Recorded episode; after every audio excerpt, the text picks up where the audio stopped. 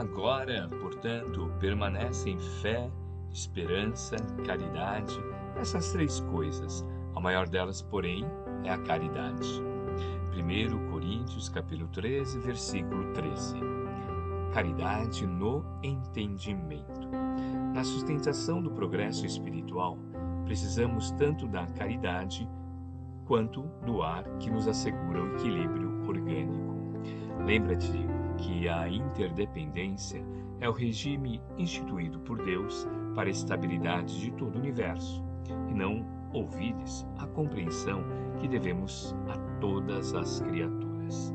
Compreensão que se exprima através da tolerância e bondade incessantes, na sadia convicção de que, ajudando aos outros, é que podemos encontrar o auxílio indispensável à própria segurança.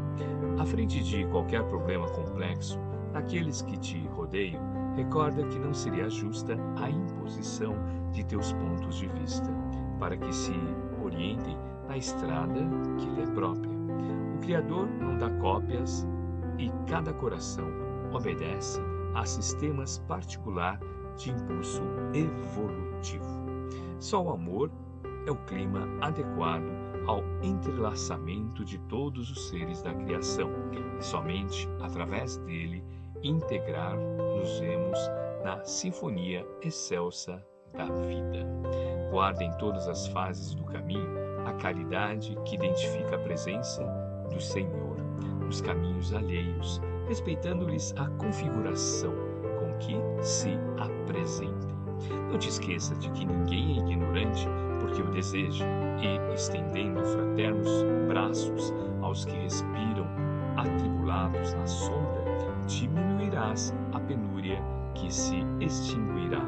Por fim, no mundo, quando cada consciência ajustar-se-á à obrigação de servir sem mágoa e sem exigência, na certeza de que apenas amando e auxiliando, sem reclamar, é que permaneceremos felizes na ascensão para Deus.